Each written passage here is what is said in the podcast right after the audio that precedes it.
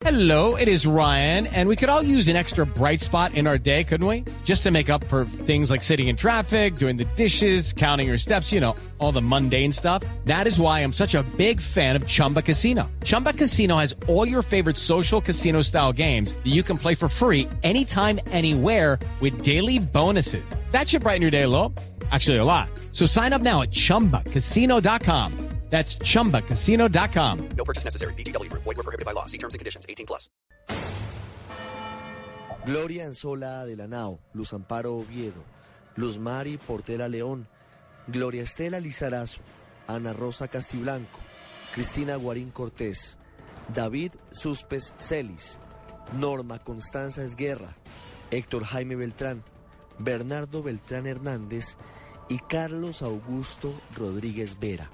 Esos son los nombres de las 11 personas que desaparecieron luego de la retoma del Palacio de Justicia el 7 de noviembre de 1985. Pero más allá de las desapariciones hubo torturas, torturas certificadas incluso por eh, organismos dedicados a adelantar eh, labores de peritazgo en estos casos.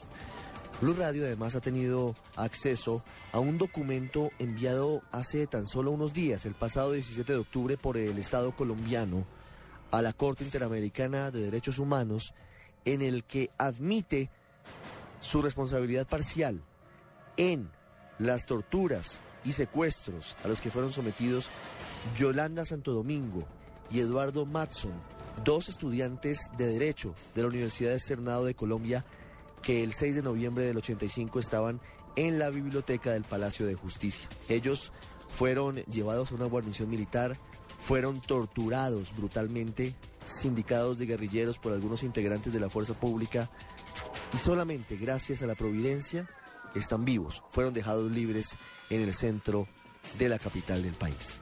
Una pausa y ya volvemos al radar.